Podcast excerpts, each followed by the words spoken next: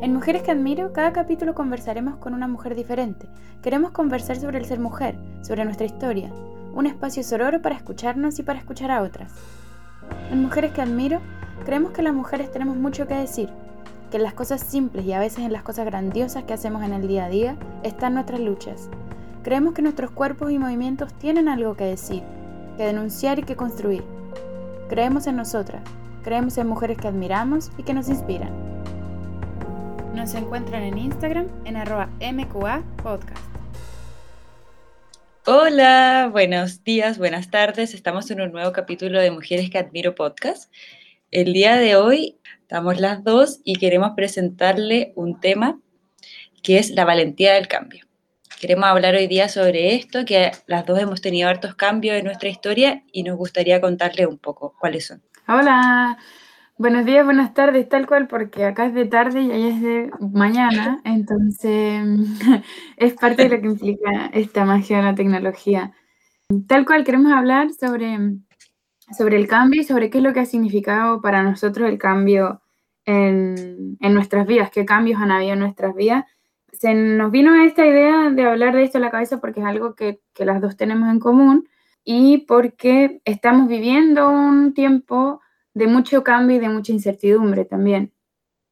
Entonces, nos pareció que podía ser interesante y vamos a ver qué sale. Bueno, somos amigas desde los cuatro años, pero dejamos de vernos un tiempo eh, porque cada una estaba en su proceso de cambio y era imposible sostener como una amistad que nos conocía tan bien con este nuevo cambio que estábamos un poco despersonalizadas tratando de encontrar como de qué aferrarnos. Entonces ahí dejamos de vernos mucho tiempo y también nos fuimos partícipes de esos cambios que también nos gustaría contar. Claro, tal cual. Yo creo también que al final esos mismos procesos que nosotras estábamos viviendo, esto fue como cuando salimos del colegio básicamente, esos mismos procesos que vivimos y que nos llevaron por distintos caminos son los que nos han llevado también a reunirnos al final, a reencontrarnos, porque esos, esos cambios hicieron sentido luego para reconectar esta amistad, básicamente. Me gustaría como partir contando como qué es el cambio, porque igual es una pregunta eh, importante. Creo que supongamos que el ser humano vive y experimenta cambios a lo largo de su vida. Cada vez que hacemos esto sentimos miedo o activación por medio que nos obliga a adaptarnos a las nuevas condiciones del entorno, ya sean positivas o negativas, y ahí tenemos que tomar decisiones.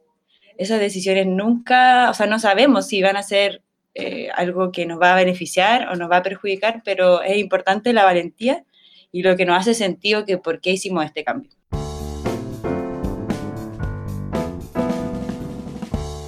Entonces, vale, ¿queréis contar como más o menos tu historia, como de qué es lo que estamos hablando, así medio en teoría, que cuál es la historia de la Vale? Yo creo que mi cambio fue cuando, pero me metí a estudiar a la Universidad de Concepción, Ingeniería en Estadística, y bueno, estuve un tiempo hasta que una profe me dijo que todo lo que hacíamos era mentira. Lo dijo como ella en su clase, de una manera muy natural. Y yo como que en mi cabeza empecé como, como que esto es mentira, ¿qué estamos haciendo? ¿Qué estoy estudiando? Ahí me empecé a ir un poco como en picada. Y tenía sueños y no podía dormir tranquila, estaba angustiada. Y en toda esa angustia decido salirme de esta carrera bueno, le conté a mi madre, mi mamá, que es muy simpática, me dijo, bueno, ah, no, yo le conté como, si no termino esto, me suicido, así ya como muy extrema, porque realmente estaba como muy afligida. Y mi mamá dice, no, no te vas a suicidar, ¿qué vas a hacer? Y yo decido irme a vivir a Buenos Aires. Viví ocho meses allá, por supuesto que no había estudiado nada, no tenía trabajo, no tenía plata, no tenía nada.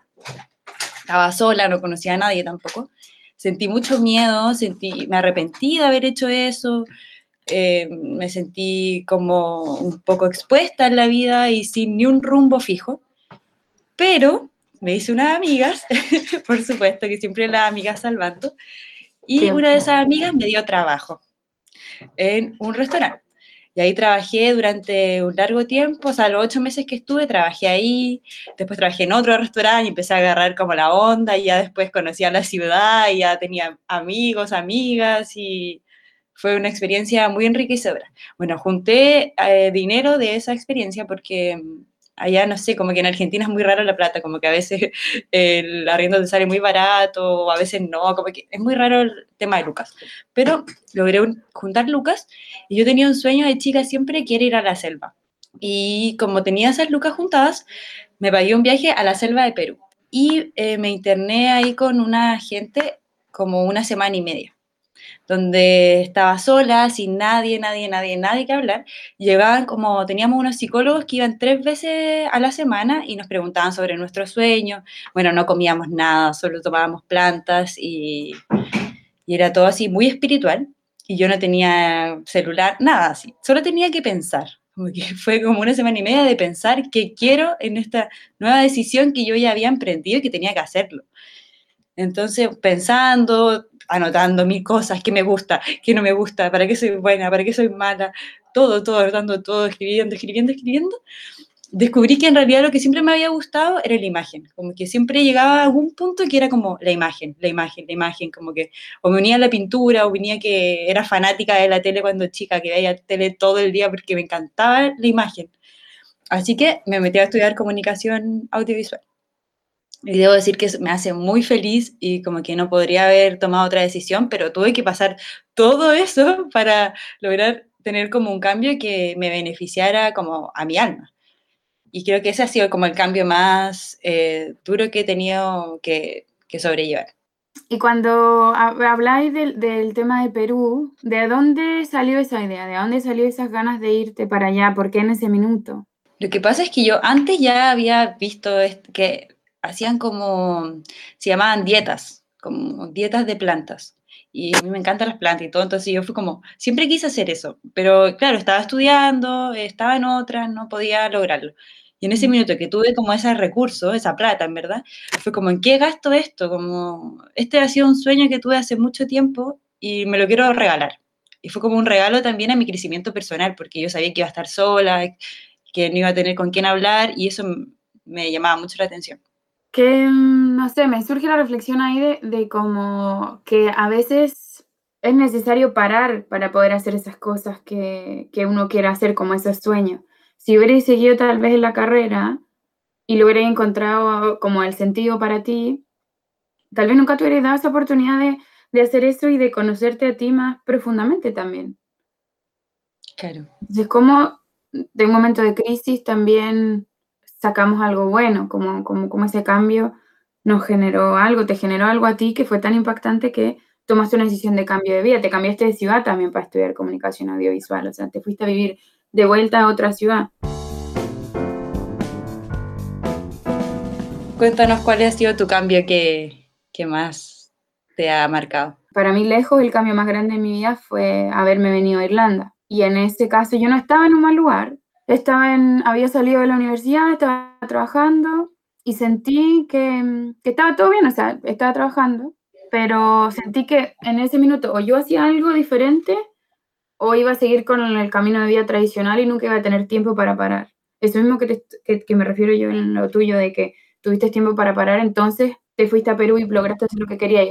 pero sentí que si yo no hacía algo, cualquier cosa, iba a seguir el camino tradicional y mi vida ya estaba más o menos como lista como esa sensación de que uno termina la universidad, trabaja, eh, se casa, tiene hijos y como ese camino tradicional que la sociedad nos ha impuesto. Entonces decidí venirme por ocho meses a Irlanda, que llevan cuatro años, y creo que en este caso yo no me vine por las razones por las que me quedé.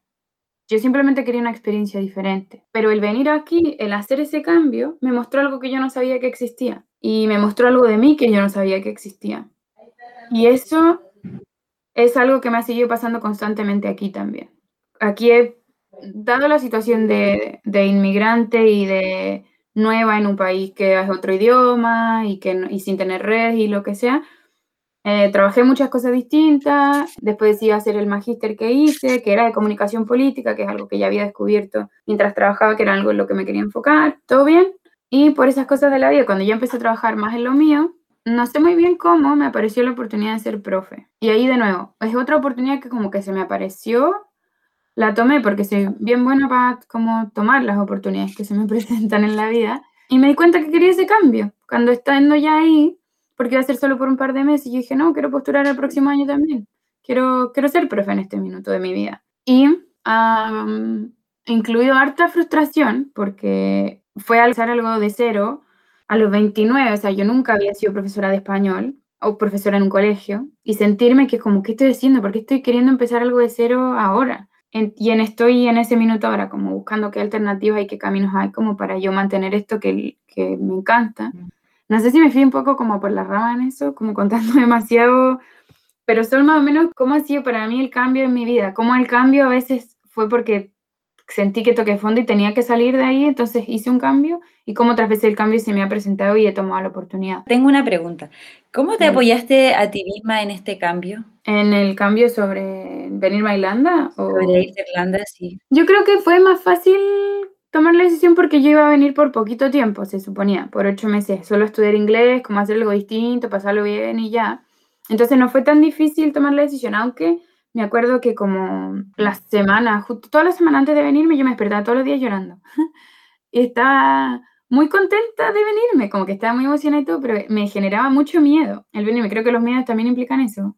Eh, los cambios también implican eso, miedo. Pero luego no era tan difícil porque sabía que me iba a volver. Entonces me apoyé, yo creo, en las ganas de aventura, las ganas de, de salir. Luego, cuando decidí quedarme, me apoyé en las ganas de hacer el magíster. Entonces enfoqué mis esfuerzos ahí, en trabajar para juntar plata para eso, postular al magíster, etc.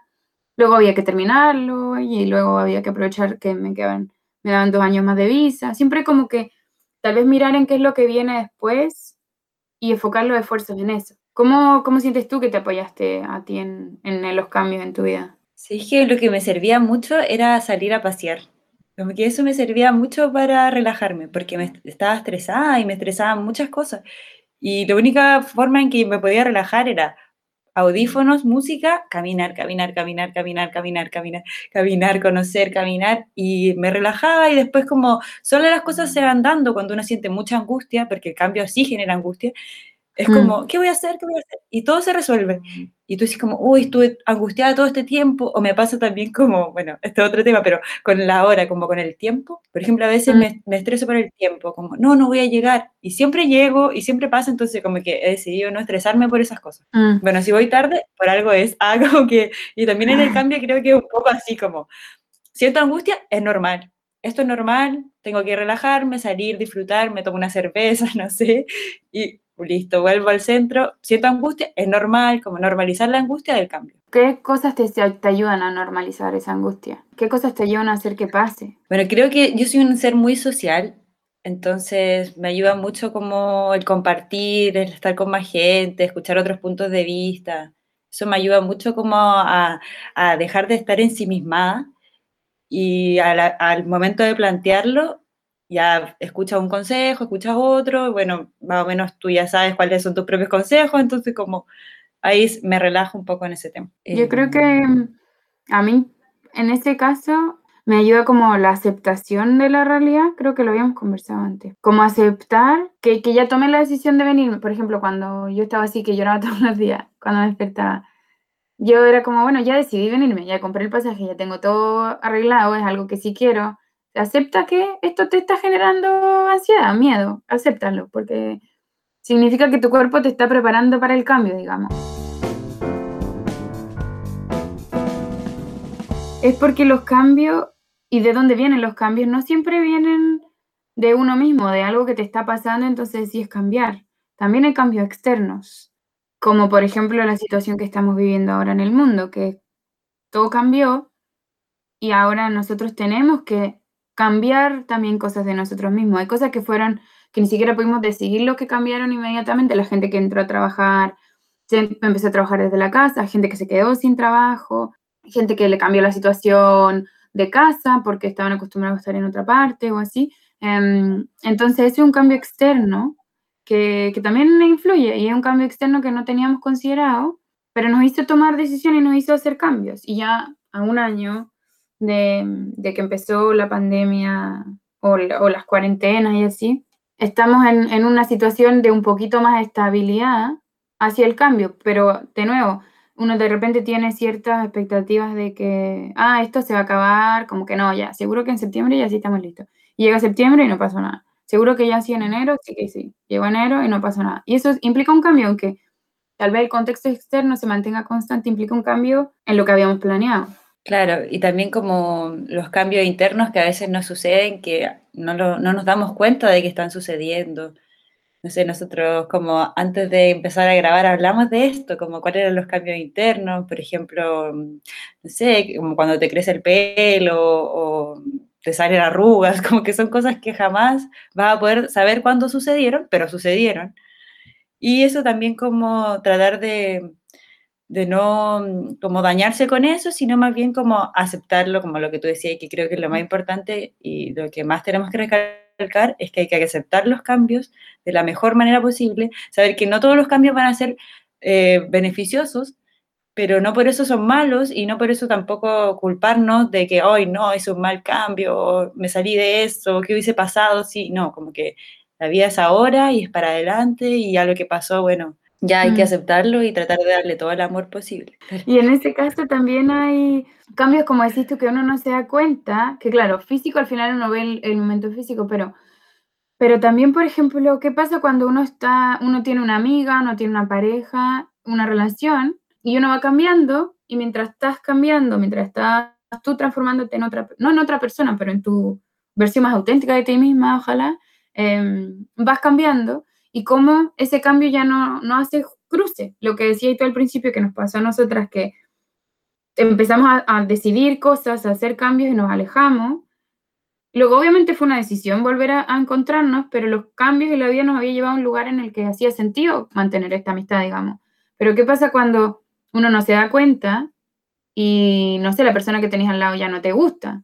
Tu pareja ya no es lo que te hace, lo que te, te hace sentir lo que te hacía sentir. Y no fue un cambio un día para otro, y uno no se dio cuenta cuando el cambio iba pasando y te llega. Entonces, ¿qué hacemos también en ese caso?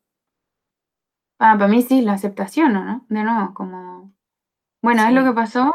Em, como que no es llorar por, sobre la leche derramada, como se dice. Como que no sacamos nada, yo creo, llorando sobre la leche derramada. Sí, a veces hay que llorarlas. O sea, no, muchas veces hay que llorarla, pero, pero no quedarse ahí.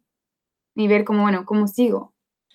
Claro, también saber que un cambio, sea ya positivo o negativo, sea interno o sea externo, depende de ti la decisión que quieras tomar ante esa situación y que tienes que ser valiente, como ser decidida, tener todos varios para tomar decisiones.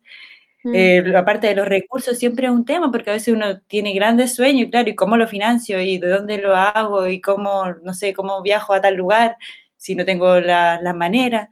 Entonces, como que ahí hay que buscar la alternativa cercana, no tratar tanto como de, soñar en, como cosas que no van a ser posibles como a, corto plazo, porque si no se te destruye el sueño. Siempre hablamos de esto, es la perseverancia, que creo que la perseverancia es casi un don, porque es muy difícil ser perseverante en cada cosa que uno hace. Y bueno, lo que hemos hablado y que has hablado tú, Sajar, todo este rato, la aceptación a la realidad y al cambio. Mm. Aceptemos el cambio, de manera única.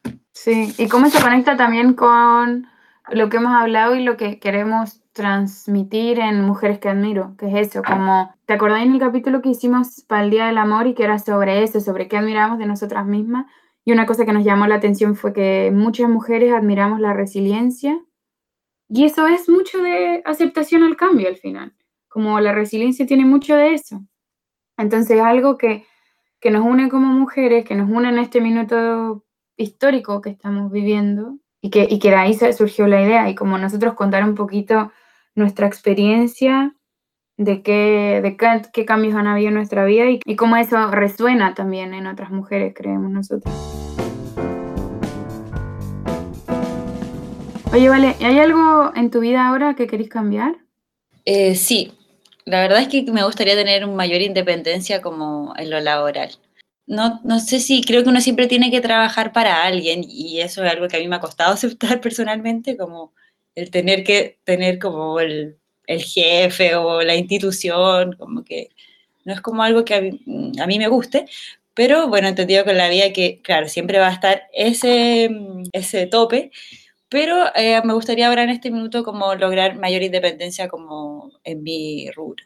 Como dejar un poco de, necesitar ese jefe para eh, como realizar mis proyectos. Mm. ¿Y a ti, Sájar, te gustaría hacer un cambio en este minuto, algo que te haga ruido?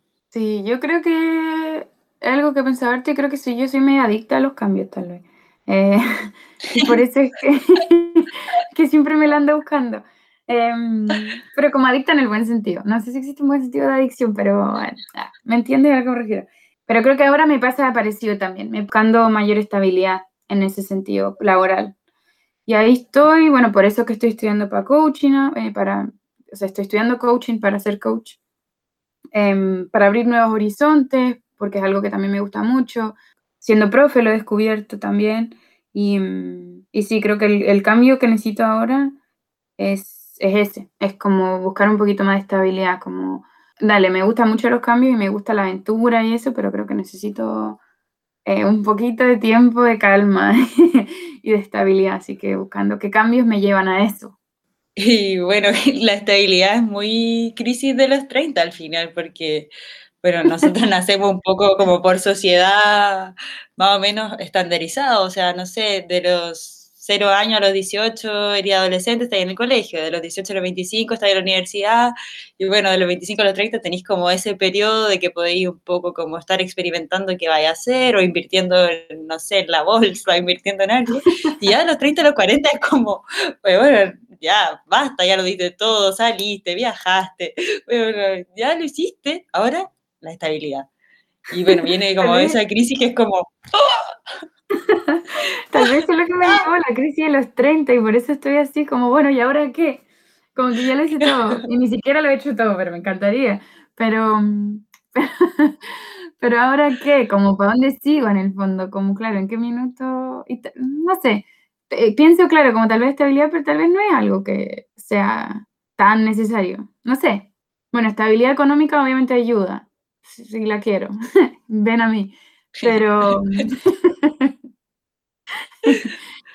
Supongamos que igual somos mujeres que como modernas, por así decirlo, y como que tampoco a mí, a mí no me interesa como la estabilidad así como con un hombre o como de un, no sé, como tal casa, o es como, no, la estabilidad como emocional y económica para poder realizar mis sueños, mis anhelos, como que eso es como la estabilidad que uno desea, así al día de hoy, como... Sí, tal cual. Me encantó que dijiste, supongamos que somos mujeres modernas, porque lo estamos intentando. Sí, o sea... Pero sí, tal cual, es verdad, como a mí también me pasa eso, no pienso en estabilidad como, ah, la familia, la, la, la, sino que pienso en estabilidad de, de visa, porque yo obviamente vivo en otro país, y, son de las cosas que tal vez no viviendo afuera uno no se entera tanto, pero visa, tener regularizada eso, o sea, bueno, si estoy regular, digamos, mi situación visística está regular y siempre la he estado, pero, pero es como que estoy siempre pensando eso, es una constante preocupación. Para los que vivimos afuera es como, bueno, y next, ¿qué hago para la siguiente visa? ¿Qué hago para las veces que esto ya no, como, ¿qué hago? ¿Me vuelvo a casa? ¿Me voy para otro lado? ¿Me quedo aquí? ¿Cómo? Entonces, esa estabilidad es algo que es una constante incertidumbre. Em, y luego sí, totalmente, como estabilidad económica, estabilidad emocional. Y eso tiene que mucho que ver con ser autoconsciente, con, con conocerme a mí misma, que ese ha sido mucho el viaje. Creo que emocionalmente estoy en un buen lugar, pero creo que lo externo se me tiene que acomodar un poquitito más. Eh, y en eso, lo otro que es importante es saber que al final eso depende de una también. Pues, o sea, yo no me puedo quedar sentada esperando, claro, dinero, ven a mí. Genial, pero no funciona así. como a mí por lo menos no me resulta así, así que hay que salir a buscarlo, digamos, hay que salir a buscar eso que uno quiere. En este minuto, lo que tú decís, tu independencia, tenéis que entonces trabajar para eso. Yo quiero también encontrar esa estabilidad laboral y mm, de visa, qué sé yo, tengo que salir a buscar eso. Eh, entonces, como, como nosotros conseguimos eso, en base a lo que decías tú, los medios que tenemos disponibles. Claro, creo, que ese es como el mejor consejo y la mejor forma de aconsejarnos hasta nosotras mismas.